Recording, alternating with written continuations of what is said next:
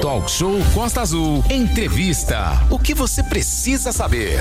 Gente, hoje, dia primeiro, é dia do vegano. E ser vegano é ter um estilo de vida que busca acabar com toda e qualquer exploração contra os animais. Diferentemente do que muitos pensam, os veganos não se preocupam apenas em excluir os itens derivados de animais da sua dieta. Os veganos se preocupam também com os cosméticos que são usados, com as roupas que vestem, com o uso de animais para testes e até mesmo os pets ou animais para entretenimento, né? Exatamente, mas antes da gente entrar, a gente pede até licença aí um pouquinho ao Ricardo Laurindo, da Sociedade Vegetariana Brasileira. Temos aqui uma informação que chegou agora da assessoria de comunicação da Eletronuclear. Estamos aguardando a nota oficial da Eletronuclear e a assessoria já nos respondeu aqui que o complexo nuclear de Angra dos Reis funciona, está funcionando dentro de toda a segurança possível. Então, nesse momento, apesar dos bloqueios aí, a informação, a gente está aguardando aqui a nota, a gente agradece a assessoria da, da Eletronuclear, mas eles informam que o funcionamento é total lá e sob controle. Então, tá aí o, o primeiro registro, vamos dar na íntegra a nota. Assim como a gente aguarda a nota do SAI também, para que a gente possa falar sobre a questão da falta d'água na região da Grande Japuíba. Valente, obrigado. Pois é, bom dia, Renato, novamente. Bom dia, Sim. Aline. Vamos falar bom então dia. sobre o Dia do Veganismo, Dia Mundial do Veganismo. Desde 1994 se comemora essa data, que foi criada por Luiz Valles, presidente da The Vegan Society na Inglaterra. O Dia do Veganismo foi criado para homenagear os 50 anos do movimento de organização e a criação dos termos veganismo e vegano. A conversa hoje sobre esse assunto é com Ricardo Laurino, presidente da Sociedade Vegetariana Brasileira, SVB, apresentador de rádio e autor dos livros O Último Teste e A Última Morte. Ele também possui um canal no YouTube voltado para a discussão sobre o veganismo e o vegetarianismo. Ricardo, bom dia. Você nos escuta bem aí? Bom dia, Renato. Bom dia, bom Aline. Dia. Estou ouvindo, sim. E eu acho que tem mais um locutor que eu não estou vendo, que deve ter falado agora, mas estou ouvindo todo mundo. É, eu, vou, eu, vou, te mostrar. É o Cláudio Valente. Eu vou te mostrar ali, ó. ó tá vendo? Bom dia, Valente aqui falando. Bom dia. Bom dia. Seja Tudo muito bom com vocês? Tudo bem. Ricardo, deixa eu te começar perguntando, né, a coisa mais importante, o óbvio, né? O que é o veganismo e qual é a diferença do veganismo para o vegetarianismo? Bom dia. Bom dia. Bom, acho que a Aline ali na apresentação já deu uma boa introdução, né? O veganismo, ele é um movimento que, apesar de parecer distante das pessoas, ele é muito mais simples do que parece. O veganismo é uma busca pessoal e que se estende também à sociedade é, pelo amplo respeito aos animais. Correto. A ideia é que, ao longo do nosso dia a dia, nós façamos escolhas onde se exclui, na medida do possível e do praticável, qualquer tipo de promoção ou consumo que tenha relação com é, exploração, crueldade e morte dos animais. Então, o veganismo é uma postura em si no dia a dia. E a consequência do veganismo é a gente adotar, por exemplo, na alimentação, uma alimentação à base de vegetais. Na hora do consumo ou da compra de é, vestuário, nós escolhermos roupas, né, calçados que não tenham ligação com exploração animal. Então a gente exclui o couro, as lãs de animais. É, no lazer, a gente busca lazeres que não haja exploração animal. Então nós não apoiamos é, rodeio, vaquejada, aquários, zoológicos. Então, quando a gente pensa nisso tudo, a gente entende que o veganismo é uma postura em relação à nossa a nossa forma de lidar com os animais. Já o vegetarianismo é uma escolha alimentar apenas. Perfeito. Então, no vegetarianismo, a gente tem as pessoas que optam por N motivos não consumirem é, produtos que venham de origem animal, né? Que tenham origem animal. E aí, deixa eu fazer um, um parênteses aqui. Porque no vegetarianismo tem muita dúvida sobre o uso do termo. Uhum. Atualmente, identifica-se o vegetariano como uma pessoa que não consome carnes. Então a pessoa fala, ah, eu não consumo carne. Então ele consome leite, ovos, ainda assim as pessoas a identificam como vegetariana. Mas o termo raiz é sobre pessoas que consomem somente produtos de origem vegetal, por isso vegetarianismo.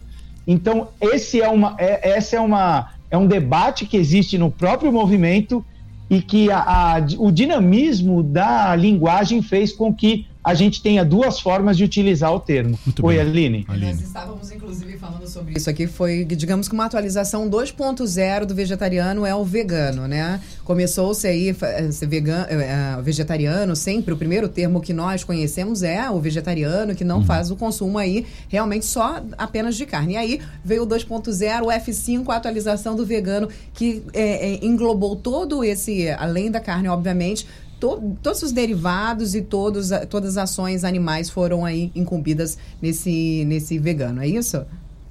É, inclusive, o começo, ainda que a ideia de veganismo é, o, é você respeitar os animais, é o direito dos animais. Então, isso não é novo, né? Uhum. Já há muito tempo, né? Antes de Cristo mesmo, já tinham pessoas como Pitágoras que questionavam a nossa relação com os animais. E outros também. Mas o movimento moderno, a gente tem, digamos assim, alguns momentos que marcam, né? Então, 1944 foi o início desse questionamento, né? Foram vegetarianos que começaram a questionar, mas espera aí, como é que a gente vai consumir leite ovos se a gente quer evitar a, uma relação de exploração com os animais? Né? Por que, que a gente vai utilizar couro, lã, se isso também gera exploração, crueldade e morte contra os animais? Então, é mais ou menos isso, Aline, de forma mais simplificada. Atualmente, né, no nosso é, movimento moderno, a gente pode pensar isso. Vegetarianos que começaram a ampliar o seu questionamento. Correto. E aí, para a gente só finalizar, em 1975, a gente teve o lançamento de um livro que é marcante, que é o livro Libertação Animal. Hum. Esse livro, apesar dele não ter sido o livro que trouxe o termo, mas ele deixou o termo conhecido, na verdade, dois, que é o veganismo, que aliás eu conheci por esse livro, e o termo especismo, que é a ideia de superioridade humana como espécie diante das outras, que tem uma relação com os outros ismos, os outros preconceitos que a gente conhece, Perfeito. que é o sexismo, que é o racismo, que é nada mais do que um grupo se achar superior a outro e por conta disso agir de forma arbitrária contra os outros que não fazem parte daquele grupo. Ricardo, deixa eu te perguntar. É, nos últimos anos, a gente tem visto crescerem os movimentos de defesa do bem-estar animal, da causa animal. Né? É, não tem nada a ver, em tese, com a alimentação, é, um, é uma defesa do bem-estar animal, né? lato senso. Quantas pessoas você imagina que estão chegando ao veganismo após essa descoberta do bem-estar animal? É interessante essa pergunta, porque a gente tem várias formas de se chegar ao veganismo. Uhum. Essa é uma delas. Quando a pessoa começa a questionar é, a nossa relação com os animais e pensa, poxa, eu acho que os animais merecem respeito, Correto. eu acho que eles merecem né, um tratamento mais adequado. São muitas vezes as primeiras perguntas para muitas pessoas. Só que a nossa mente humana é natural, né? A gente não para, a gente se questiona. É a característica da nossa espécie. A gente aumenta o questionamento, a gente cria novas formas de enxergar as coisas que até então a gente não, não pensava. Então, assim, nós não temos números, mas é uhum. é fato que muita gente que pensa, ah, eu acho que eu buscaria uma forma mais humana de se tratar os animais, digamos assim. Uhum é, naturalmente o ela caminho, percebe que é. o ato da morte né, do animal é muito difícil se classificar como um ato humano. Né? Se você pensar que é um animal que não quer morrer, é um animal que quer ter sua própria vida, quer ter sua liberdade uhum. e não ter o seu destino definido por uma outra espécie ou por um outro indivíduo. Então, isso é natural que muitas pessoas comecem a ampliar esse questionamento e, naturalmente, a consequência disso é repensar o que colocam no prato, o que vestem, questões de produtos testados em animais e uhum. tudo que permeia o próprio movimento vegano. Renato. É, estamos ao vivo aqui com o Ricardo Laurino, da Sociedade Vegetariana Brasileira. Hoje é o dia do vegano. E, e Ricardo, várias pessoas comentando aqui é, pelo WhatsApp 2433651588 e tem uma pergunta aqui que eu achei interessante. Vocês social, não sou vegano, deixo isso claro, é, não tem falta a proteína animal a partir do momento que vocês só consomem pelo o vegetal? Conseguiu.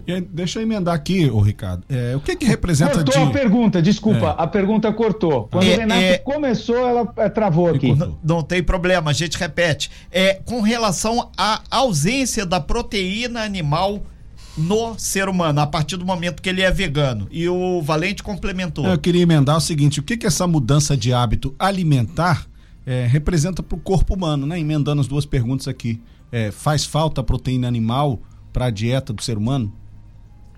Muito bom que vocês perguntaram, porque esse eu acho que é o principal mito que existe na questão nutricional de quem adota uma alimentação à base de vegetais. E, e eu vou explicar bem rápido o porquê desse mito. A proteína animal, e toda a proteína, na verdade, ela é composta por aminoácidos. Tem aminoácidos que o nosso corpo produz e tem aminoácidos que são os chamados essenciais, que nós precisamos consumir uhum. do alimento, claro. E a carne, ela tem esses nove aminoácidos essenciais nela. Então, é por isso que dizem, ah, é uma proteína completa, ela é indispensável. Só que, se você pensar que só de unir o arroz e o feijão, você vai ter o feijão com boa parte desses aminoácidos e o arroz completando esses aminoácidos essenciais, você tem novamente uma, uma possibilidade de receber, ou na verdade ingerir, esses aminoácidos essenciais. Então, assim, não, o vegano, o vegetariano, de maneira alguma tem deficiência de proteína animal ou qualquer tipo de proteína. Na verdade, não vai ter proteína animal, ele vai consumir Perfeito. outro tipo de proteína que atende de forma integral à necessidade do, de qualquer indivíduo. A grande questão é que a gente não consome só proteína, né? A gente precisa de todos os nutrientes. Verdade. E aí a alimentação à base de vegetais, aí completando a pergunta, ela tem um benefício que os estudos vêm mostrando. A adoção de uma alimentação à base de vegetais reduz o risco dos maiores motivos de morte no mundo atualmente, inclusive no Brasil, que são AVC, é, problemas é, muito clássicos que a gente conhece, né? Infelizmente, que é o infarto. Uhum. Você tem alguns tipos de câncer que são reduzidos o risco, todos eles pela simples adoção de uma alimentação à base de vegetais. É, Renato?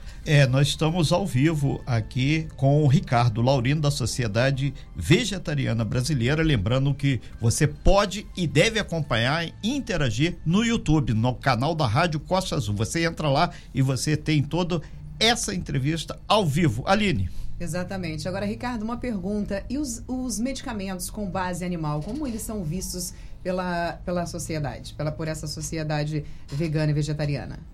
Boa, Aline, isso é muito importante a gente falar, porque a ideia do veganismo, e eu comentei aqui, é na medida do possível e do praticável. Então, uhum. a gente trabalha para que a nossa sociedade, o mais rápido possível, de forma consciente e, digamos assim, é, de uma forma científica, possa fazer, é, possa construir uma nova relação com os animais. Porém, nós temos consciência do contexto em que a gente vive. Perfeito. E, infelizmente, nós tivemos ao longo dos últimos séculos uma ciência pautada em testes em animais, em uso de, inclusive, é, algumas substâncias vindas dos animais.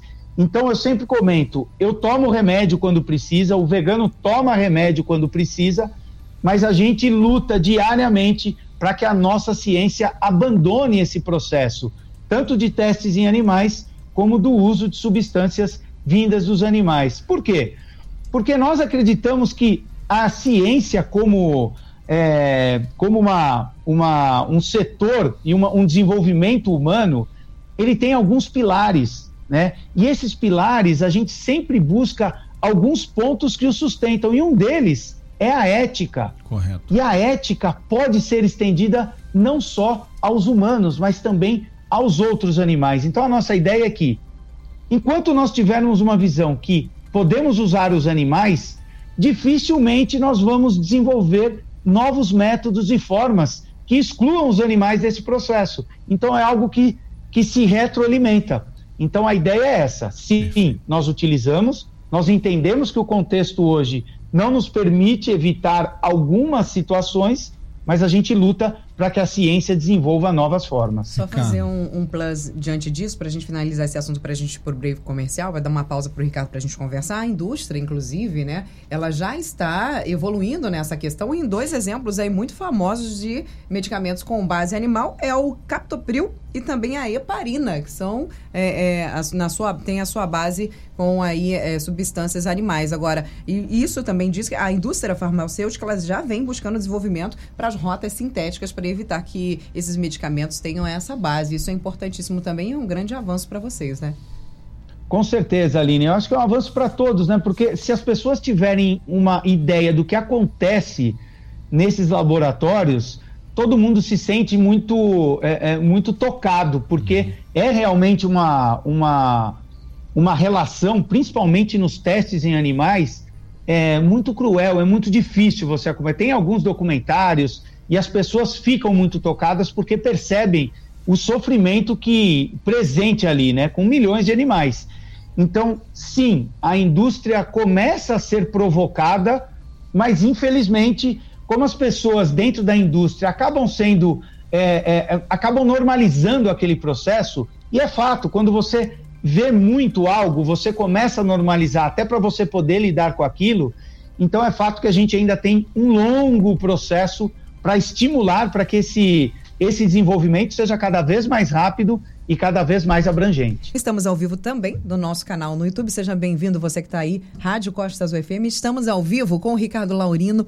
Ele é da Sociedade Brasileira de Veganos, de Vegetarianos. E nós estamos conversando sobre. Porque hoje é o dia do vegano, né? E nós estamos conversando com essa galera que está tentando modificar aí, e principalmente o hábito, diminuição de, de produtos, de, de alimentos vindos aí dos animais. E aí eu conversa, a gente conversava aqui no, no intervalo, no break, e nós perguntamos ao Ricardo, principalmente sobre essas rinchas, essas brigas, como é que funciona essa questão da, da desses dois pontos de vista. O que está tá nessa busca, nessa defesa dos animais, não quer fazer o consumo desses, desses animais, o que é importantíssimo também. E aquele que não dispensa uma carninha, Ricardo, uma gordurinha. Conta pra gente como é que fica esse, esse embate aí. Aline, só, é, é, Ricardo, só para acrescentar, as pessoas estão lembrando, várias redes de fast food também, o pessoal do hambúrguer já tem a carne que não é carne de boi, né? De frango, né? já estão obviamente se adaptando para atender esse público. Ricardo, por gentileza. Ah, é, Aline, eu acho que a gente, né, o, o, movimento vegano é um movimento humano, né? Uhum. Pelos animais humanos. Então é natural que a, o questionamento gera polêmicas, gera debates mais acirrados. Né? O que eu acredito que talvez muitas vezes as pessoas não entendem sobre o veganismo é que assim, não é que o vegano quer dizer o que você deve ou não comer. Não.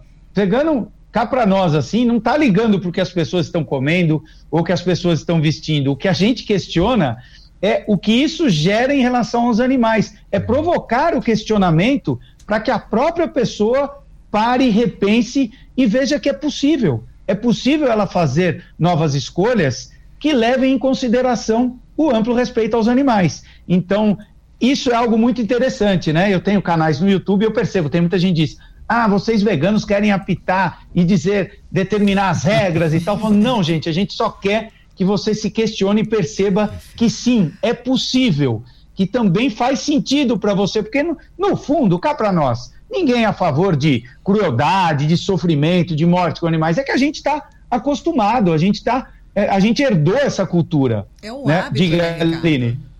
É um hábito, exato. E hábito é difícil, né, Aline? Então, na verdade, o que a gente faz é estimular que, apesar de ser um hábito, a nossa cultura, né, a nossa característica como espécie humana é de questionar, é de rever e por intermédio desse questionamento, a gente tomar novas atitudes. Então, essa é a ideia. É, nós falávamos aqui, né? Em todos os setores existem os mais exaltados. E até por conta disso, alguns episódios fazem com que a questão da imposição, isso, isso não é o que, o que deveria ser o correto. A imposição, e vocês não trabalham para isso, não é uma questão de imposição, é uma questão de conscientização. É conscientizar e fazer com que as pessoas mudem os seus hábitos porque elas querem, porque elas sentem que aquilo é o certo. Mas a gente vê alguns vídeos, alguns episódios da imposição e até de provocações, né? Daquelas pessoas que não comem carne, aí vão lá, o que come fica provocando lá na... Então isso é uma... A, a, o brasileiro, ele realmente ele precisa ser estudado porque ele tem milhões de maneiras de provocar o amiguinho. Então,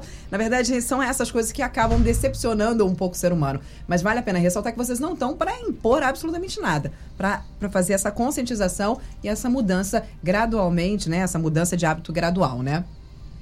É, não, é, nem daria para impor, né, Aline? A gente está num momento da, da, nossa sociedade que pensar em impor isso seria algo extremamente fora de cogitação, né?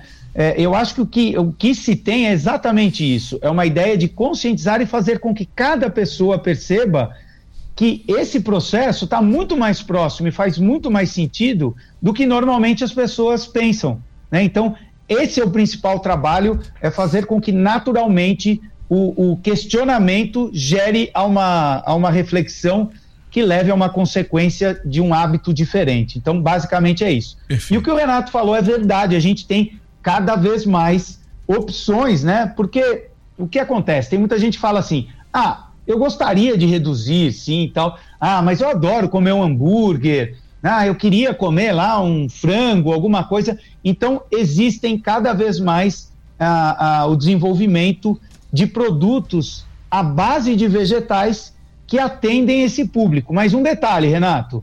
Sim. Não é obrigatório. Tem gente que fala, ah, mas para ser vegano é difícil, é mais caro. Ah, isso é. Não precisa, isso é mais uma opção. Né? Isso é para facilitar. É para a pessoa que não consegue ficar sem, de repente, ter uma nova opção de relembrar, porque a gente tem uma, uma relação afetiva com o alimento e tudo mais. Uhum. Então, isso acaba ajudando. E daqui a pouco vem por aí as carnes cultivadas, né? Que aí são carnes é, que são desenvolvidas pelo cultivo de células de animais. Então você não tem os animais, mas você tem o cultivo delas e elas vão acabar se transformando em novos alimentos. Que aí tem um debate, vai rolar um debate: é vegano ou não é? Porque é de origem animal. E aí, seria ou não seria? Isso é um outro debate que, inclusive, poderia ser trazido para para um outro dia. Nós estamos ao vivo aqui com o Ricardo Laurindo, que é da Sociedade Vegetariana Brasileira, hoje, dia do vegano. E a gente está ao vivo aqui também no nosso canal no YouTube. Você entra lá, Rádio Costa Azul, lá no YouTube, temos aqui. Então, é, é o Valente tinha levantado o dedinho ali. Vamos lá, Valente. Não, é só um outro viés que, que essa discussão provoca, que é o seguinte: na Holanda e alguns países da Europa existe uma discussão sobre aprovar leis restringindo a propaganda de alimentos, né, baseados em proteína animal. É, eu pergunto se é possível que isso chegue ao Brasil e também qual é o impacto do consumo de proteína animal nas questões de aquecimento global, porque muita gente não sabe, mas as vacas, né, os bovinos isso. produzem metano que aquecem, ajudam a aquecer e muito. O, o planeta, a atmosfera. É, eu queria que você comentasse esse viés aí da discussão, né? Que é totalmente é, distante para muita gente. Só um minutinho, você tá fazendo o dever de casa direitinho, hein? É, Olha, é, no oferecimento Discovery Channel. Parabéns, é. hein? Só para acrescentar, são os gases emitidos, o famoso pum do animal que provoca isso. Por favor, Ricardo, responda ao nosso menino prodígio aqui do nosso estúdio.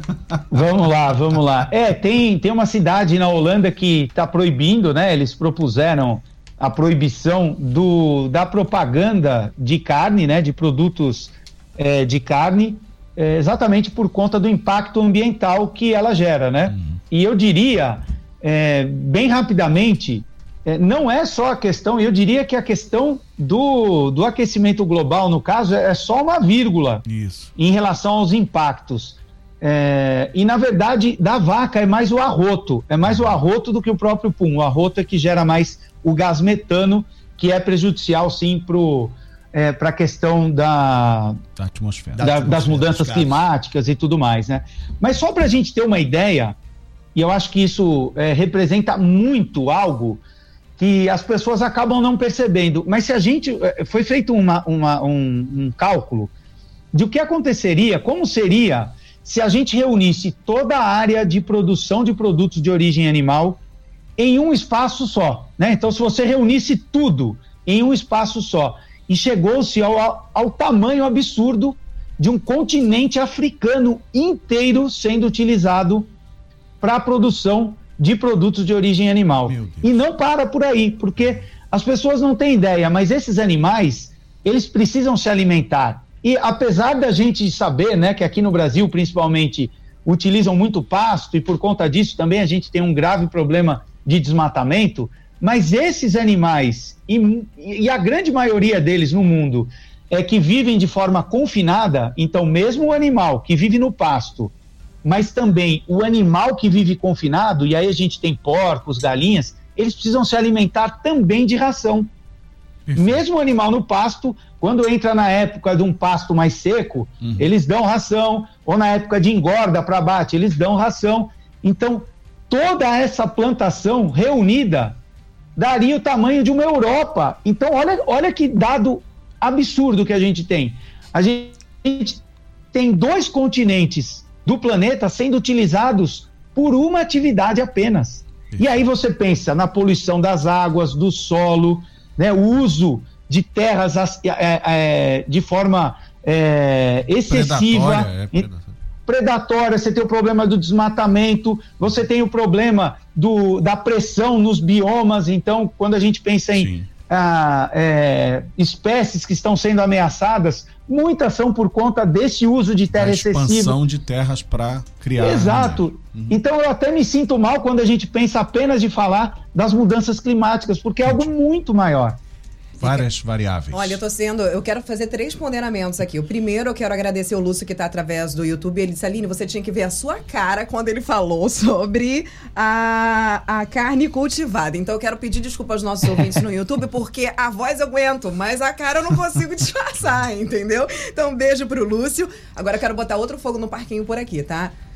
Igual o problema da uva passa, carne de soja, eu, ou eu não sei fazer, ou realmente o gosto não é muito bom. Então, você que gosta de carne de soja, você é nosso ouvinte, está participando com a gente, você no YouTube. E aí, o que, que você acha da carne de soja, esses alimentos? Conta pra gente com a sua experiência com esses alimentos. Agora, Ricardo, a Embrapa, eu fui lá, dei um corre rapidinho lá no site da Embrapa para percorrer alguns dados sobre a economia e como isso deixa a economia e movimenta a economia no Brasil. O Brasil ele é o maior exportador, o exportador mundial de carne bovina, seguido apenas dos Estados Unidos, da Índia e da Austrália. Isso foi um relatório feito no mês de junho, divulgado no mês de junho.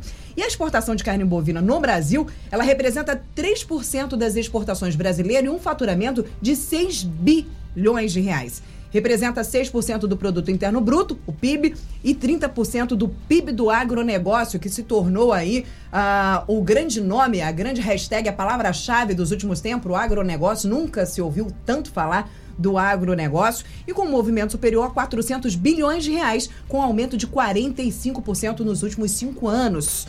Como ajustar esse movimento diante de uma economia tão potente? Será que isso poderia prejudicar aí as exportações? Como casar esse relacionamento entre ter melhor condições, dar um tratamento adequado, digno para os animais e também não interferir na economia, sendo um dos maiores exportadores, ou melhor, sendo o maior exportador de carne bovina, o Brasil? Mal, Aline, resumir esse assunto vai ser difícil. difícil Eu vou tentar né? dar só alguns pitacos, tá? tá? Então, existem estudos que mostram que a cada um milhão de dólares que nós é, arrecadamos com a exportação de carne, né, de produtos de origem animal, nós perdemos 22 milhões em recursos naturais.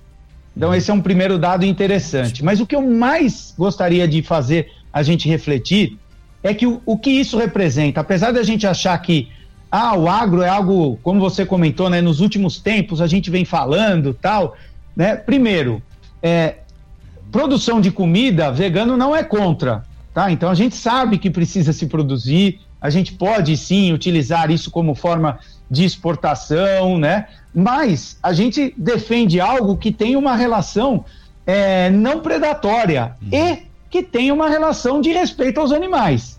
Sim. Mas o mais importante, Aline, é a gente pensar que o Brasil Perdemos o seu áudio um pouquinho, tá baixo. Dá uma Baixou. ajustada aí no seu fone. Baixou. Dá, no plug, dá uma. É, o seu volume que abaixou, Ricardo. Dá uma mexidinha no plug do fone com o telefone ou com, ou com o seu computador.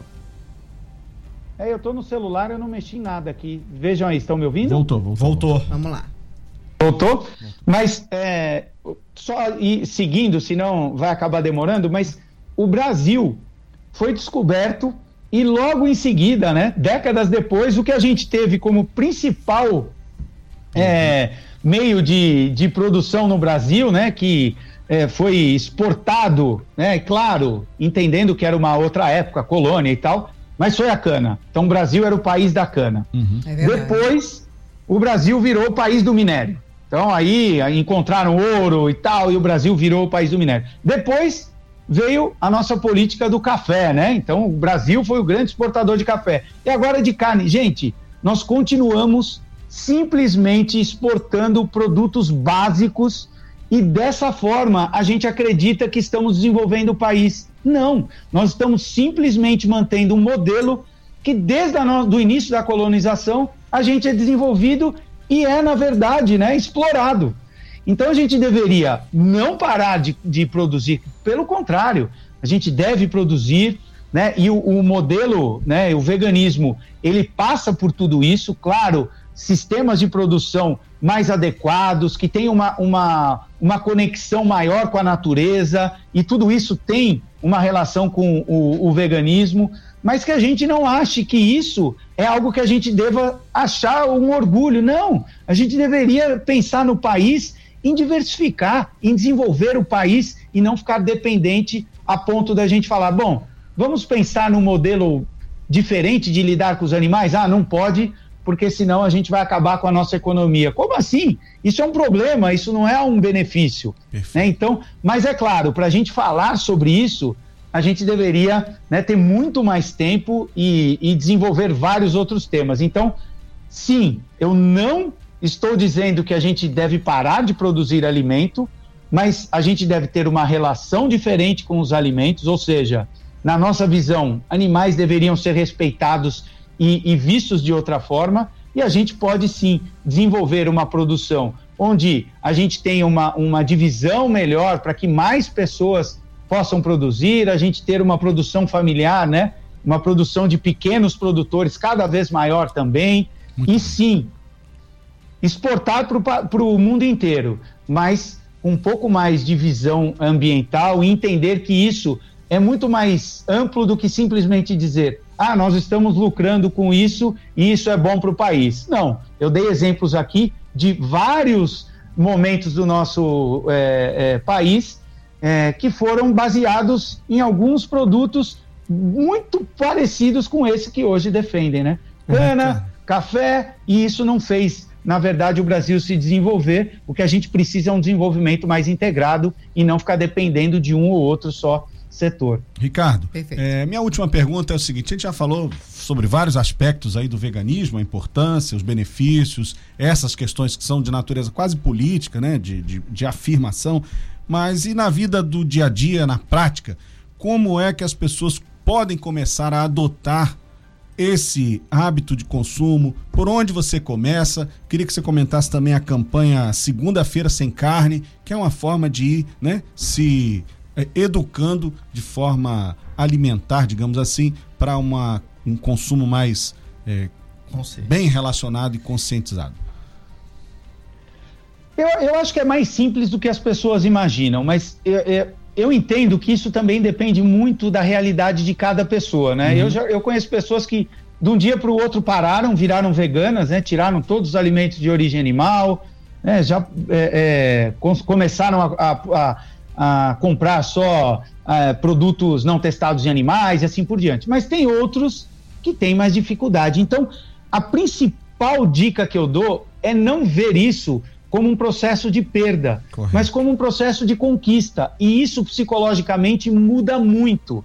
Que é o quê? Você curtir aquilo que você está fazendo. Uhum. Né? Eu sempre comento que eu tive minhas dificuldades lá no início, né? E eu eu parava e pensava, cara, que legal, isso é algo que está me testando, isso é algo, algo que está fazendo com que eu tenha que, que mudar a forma de enxergar coisas. E eu via aquilo de forma positiva, né? Então, essa é a principal dica. A segunda é entender que a maioria dos alimentos é a base de vegetais, gente. Quando a gente pensa no nosso prato, o que, que as pessoas mais comem? Eu lembro quando eu virei vegetariano, eu estava comendo um bife e o meu prato era composto de arroz, feijão, bife, batata, alface e tomate. Só o bife não era vegano. Eu tirei o bife, aquele prato virou vegano. Claro que aí você vai entendendo melhor, né? E eu não comia muitos legumes, muitas verduras. E aí entrou nisso que eu disse, uma uhum. conquista. Começar a entender, eu não gostava muito de, de verduras, eu aprendi que colocar é, amendoim ralado ou castanhas raladas facilitavam aquela dificuldade que eu tinha com a. Com, com vegetal. Com, a, com mastigar, textura, sabe? Né? A textura do, do, A textura, né? Aquele mastigar era estranho para mim. E aí eu comecei a, a, mudar, e aí eu fui diminuindo. O, e a, hoje eu adoro, eu falo, como é que eu não gostava disso? Como é que eu não gostava de beterraba, de berinjela, de abobrinha, né? Então, tudo isso é uma forma das pessoas encararem o processo. A segunda sem carne é uma boa forma, uhum. porque é um jeito de você, de repente, pensar assim: leu tá, hoje leu, eu vou me esforçar. Mente. Fazer uma pausa, né? Eu ia é. falar justamente sobre isso, sobre os dias, as pessoas que estão tentando né, fazer essa transição, eles tem um dia que, tipo, olha, toda segunda-feira é o dia, a segunda sem carne, que a gente aqui em casa, a gente vai fazer uma alimentação sem carne, sem, e pra, até para ir fazendo né, um processo de mudança.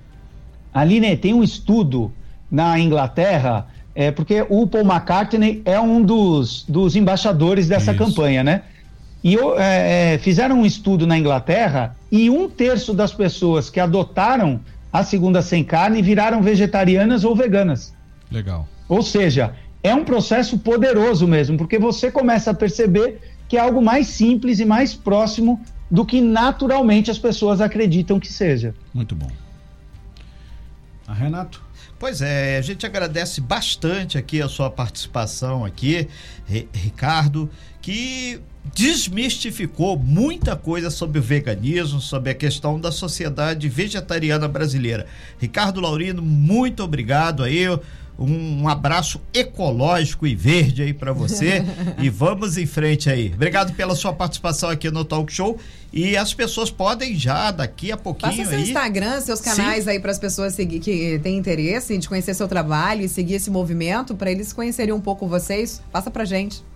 Claro, claro. Obrigado pela oportunidade. O meu Instagram é arroba Ricardo Laurino, então é uhum. bem fácil aqui. E posso fazer um convitinho? Eu tenho um canal no YouTube que se chama Zona V. E hoje eu estarei, eu e mais dois veganos, entrevistando um açougueiro. Legal, muito legal. Ai, meu, uma sabatina, isso não é entrevista, é uma sabatina. É, exato. Mas, que bacana. Mas com, esse, mas com essa forma, Aline, uma forma, é, eu sempre comento isso, uma forma acolhedora e entendendo a realidade de cada pessoa, né? Porque eu acho que é importante a gente entender que o veganismo não pode ser uma tribo isolada do mundo, não. A gente tem que estar perto e conversar e entender. Isso é que vai fazer com que mais e mais as pessoas entendam o, o, o, o, próprio movimento. Tá então é Ricardo Laurino no Instagram, tá? E no Legal. YouTube, só para eu, né, pra eu colocar aqui, porque essa entrevista com certeza eu não vou perder. Fala para mim novamente. É Zona V. Zona V. Zona V. Qual é o tá? horário da, da entrevista hoje? É 19 horas ao vivo no YouTube. Então tá, então tá todo mundo convidado. Eu também tô bem bem na expectativa de como vai ser esse bate-papo. Bacana. Bom. Ricardo, okay. muito obrigado, pela Ricardo. sua participação. Prazer conhecer você. Muito obrigado pelas informações. Eu que agradeço, um abraço para vocês todos e para um todos os ouvintes. Tchau, tchau. Até mais e feliz dia do veganismo. Feliz dia. Sem fake news. Talk show. Você ouve? Você sabe.